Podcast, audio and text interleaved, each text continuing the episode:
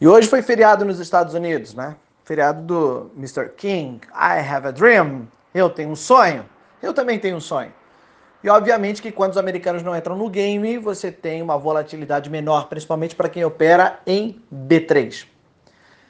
E com a volatilidade menor, pensa, o cara já passou o final de semana inteiro sem operar, né?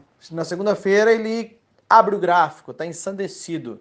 E aí vem com aquele viés de que hoje é segunda, vamos começar a semana bem, já vamos começar a dar-lhe pau.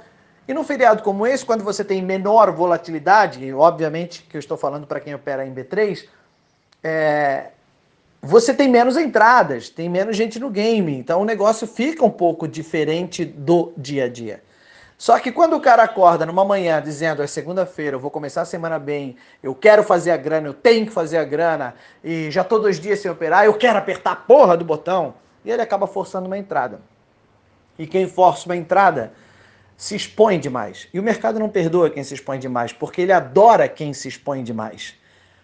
Num universo de especulação, quem se expõe demais está dizendo que tem mais bala na agulha, ou que está blefando. E na maioria das vezes, para quem está começando a operar no mercado, na verdade está blefando, porque não tem a bala na agulha. O que eu quero dizer é, não necessariamente, sempre e todos os dias, você tem que operar, você tem que apertar o botão, você tem que fazer a grana. O mais importante não é a quantidade de operações que você faz, e sim a qualidade delas. Eu tinha um cara no meu grupo fechado que ele tinha duas formas de operar, dois setups.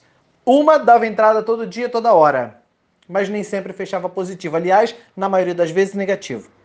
Na outra forma que ele tinha de operar, era cruzamento de média móvel. Na, de média móvel. Na maioria das vezes dava uma ou duas entradas na semana. Ele só tinha que prestar atenção na hora que abriu o mercado, ele olhava e aí uma ou duas entradas na semana. Mas ali, quando dava uma entrada, era certeiro e ele lavava.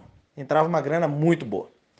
E aí eu falei para ele, então nós vamos eliminar a primeira forma de operar, porque afinal de contas você está perdendo muito, e vamos ficar só com a, outra. Ele disse, não, Barão, peraí, mas aí eu não vou operar todo dia, cara. Vai ter uma ou duas operações no máximo na semana. Eu falei para ele, você quer operar ou você quer fazer a grana? Qual das duas coisas você quer? Porque na outra você opera demais e fecha negativo. Nessa você opera muito menos e fecha positivo. Você quer a grana no bolso, mais tempo de qualidade e livre, ou você quer ficar viciadinho no videogame e, como não tem porra nenhuma para fazer na vida, precisa apertar a porra do botão? É, né? É, exatamente. Você não precisa operar demais. Tempo de qualidade é o tempo que você analisa, olha, e se aquele dia não estava para você, meu irmão, fecha o gráfico, vai fazer outra coisa. Não necessariamente você precisa operar. Quem tem uh, o desejo intrínseco e psicótico de apertar o botão e operar no mercado acaba operado. Quem se expõe demais, na maioria das vezes, está blefando. Vai da loja. Ei, qualidade, menos quantidade. Ok? Eu sou Barão Trader para outras dicas. Mande seu nome, que eu te coloco na minha lista de transmissão.